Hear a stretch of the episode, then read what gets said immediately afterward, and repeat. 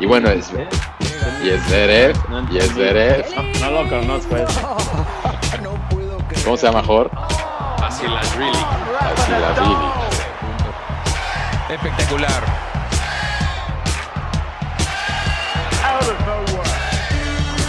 Novak Djokovic se convierte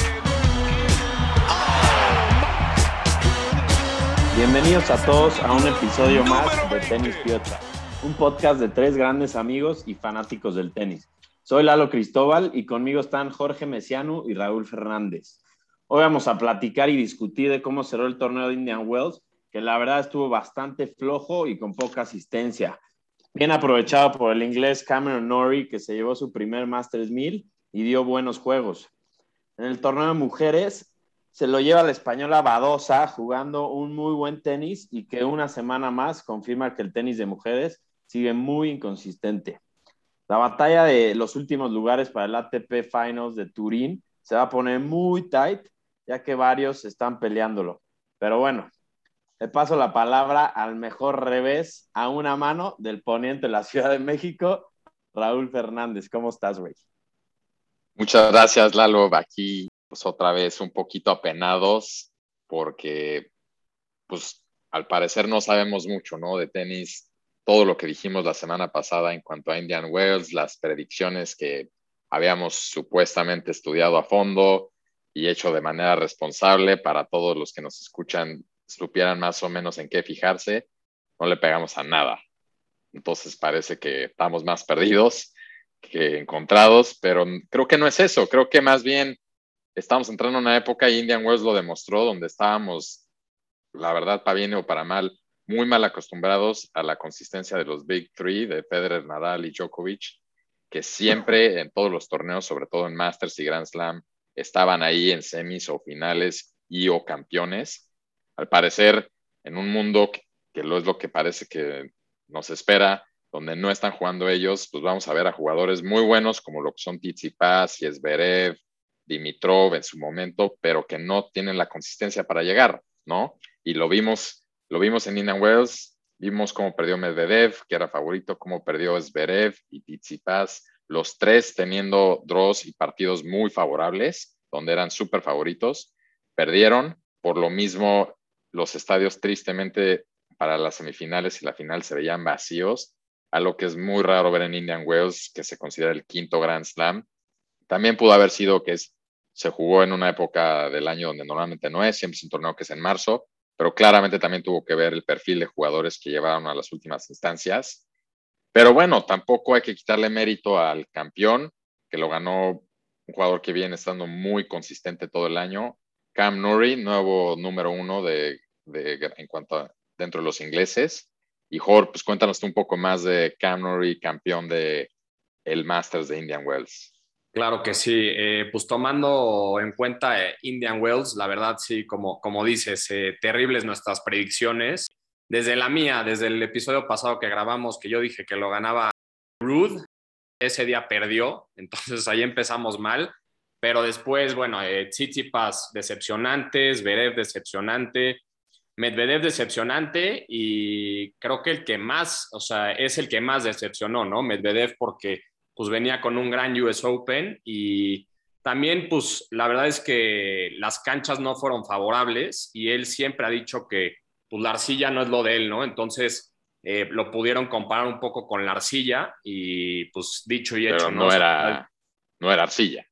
No, no, no, no era arcilla, pero puede poner esa, esa excusa, ¿no? Pero digo, sí, hablando de, de la final, enfrentaron Basilashvili contra Cameron Norrie.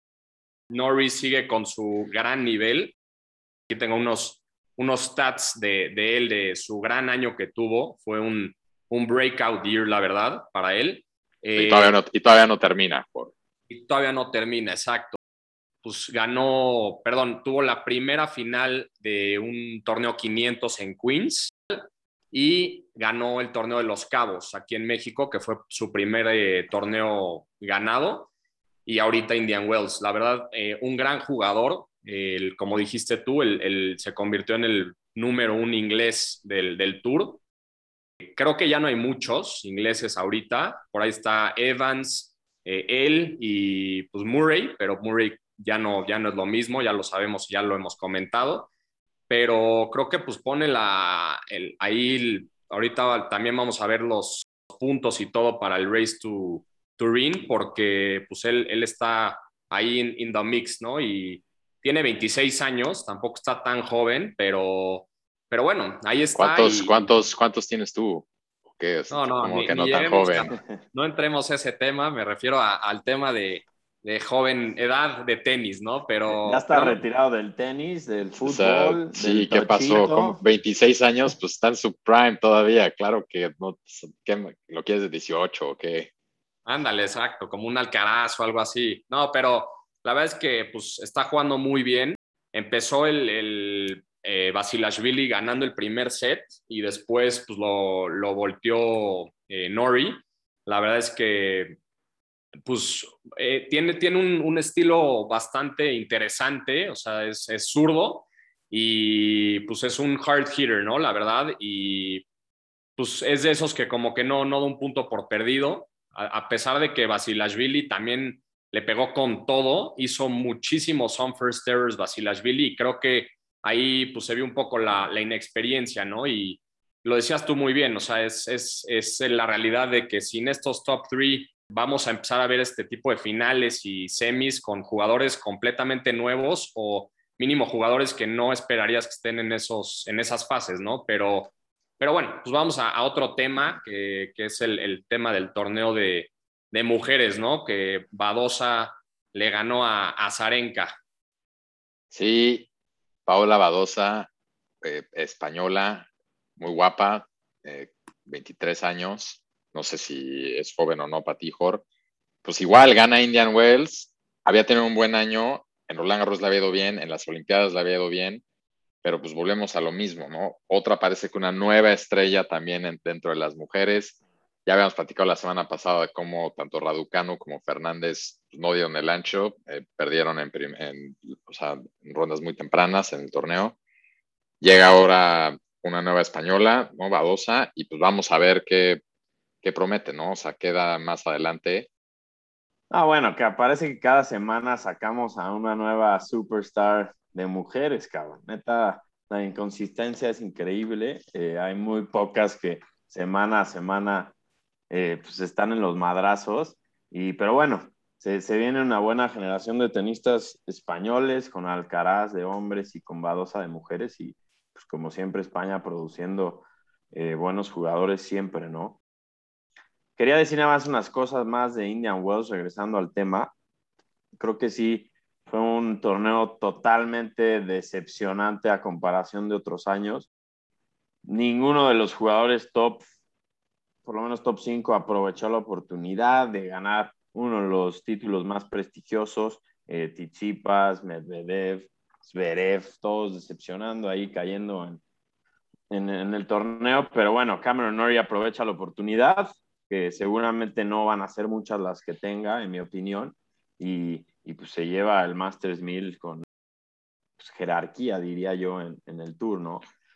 Pero sí, se, eh, muy triste la, asistencia en los estadios, como que no había emoción en, en, ningún momento de todo el torneo.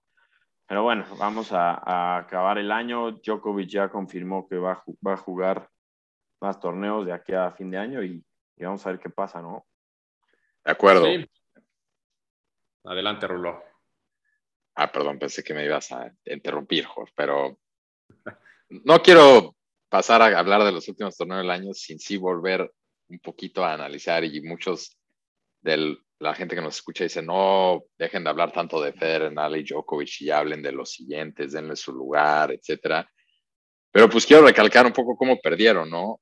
Medvedev, por más que, como dices, Jorge, estaba comparando el torneo como si fuera de arcilla, iba dos breaks arriba contra Dimitrov en el último set y perdió. Zverev, bueno, antes, Tsitsipas, que ya ni quiero hablar del coraje, jugó un partido pésimo, o sea, rompiéndose todo el tiempo con por eh, rompiéndose entre los dos, muy malo el partido en general. ¿Cómo y bueno, es, y es Verev, y es Verev. No, no lo conozco ese. ¿Cómo se llama, Jor? Basilashvili. Village. Malísimo el partido contra, contra Tsitsipas, que también, otra vez, como que llevaba jugando buen torneo y se desconectan en el partido clave. Y luego es Zverev, que jugando contra Fritz, igual tuvo match point, iba arriba, me parece 5-2 en el tercer set, lo pierde. Muy raro cómo se desconectaron los tres cuando le preguntaron a Zverev en su conferencia de prensa, agarra y contesta, no, pues sí, aparte me decepciona mucho porque como vi que Tizipas ya había perdido hoy en la mañana, yo ya sabía que entonces yo ya era favorito para ganarlo, entonces más decepcionado estoy. Se me hace pésimo pretexto, se ve que nada más están, te digo, fijándose como entre ellos, mucho tema de ego. Y, pues, ahí ves cómo, veremos, no, ¿no? Cómo no aguanta la presión Zverev, ¿no? También ahí, no sé si vieron el partido o no, pero empezó a tirar unas dobles faltas y el público lo festejaba, ¿no? Obviamente fue contra Fritz, que fue como la, la mega sorpresa del torneo, pero pero igual, pues muy mal de, de Zverev en, particular, ¿no? Como decía Rulo, qué, qué menta de madre que se anda comparando con, con los demás y todo, pero, pero sí, pues, o sea, sí fue un, torneo bastante extraño, pero bueno, pues es, es una probadita del, del, futuro, yo creo, ¿no? Y para cerrar, creo que vale la pena nada más recalcar que el siguiente año se juega en el calendario normal, pues volveremos a visitar Indian Wells en marzo. Buenísimo, ya. Esperemos en circunstancias normales. Sí, es el primero o segundo. Es el primer Masters del año. Californian Swing, ¿le llaman? ¿O Golden Swing? El Golden Swing, sí, que es. Se van de California a Miami, este, pero es el primer Masters del año en un calendario. No, pero en serio sí está cabrón, como. O sea, es que una vez más faltan los Big Three. No es interesante verlo, güey. O sea, a menos que, estés viendo un Medvedev Tsitsipas o Medvedev, Zverev, algo así. Yo, yo neta no me los echo, güey. Este, neta, el tour necesita estrellas, consistencia, güey. Necesita pues, atención. No sé cómo le van a hacer para, para recuperar a toda la gente que lleva muchos años viendo a estos grandes, para que sigan, sigan el tour y el tenis semana tras semana, güey. A ver.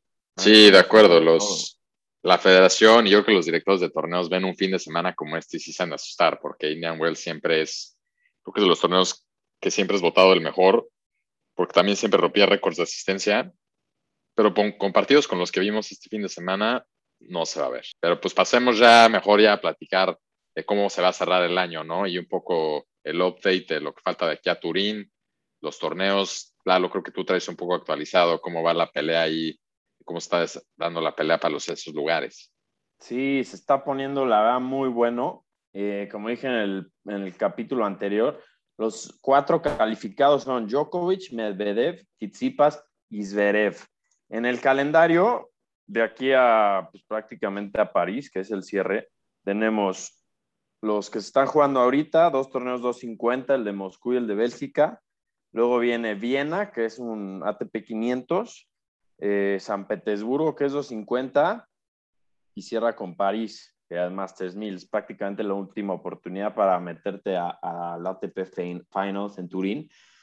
Que ese, digo, con la experiencia de años pasados, ya no lo juegan los que están calificados, porque pues, se preparan para, para Turín.